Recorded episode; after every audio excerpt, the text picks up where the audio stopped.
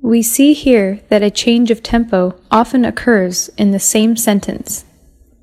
在今天的句子中需要注意的第一个单词，tempo，速度、拍子、进度。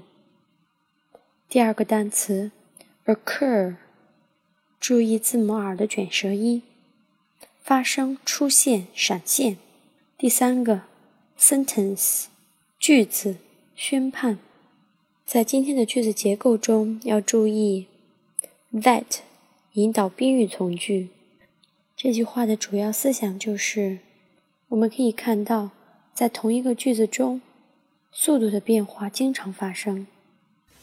We see here that a change of tempo often occurs in the same sentence. Thank you.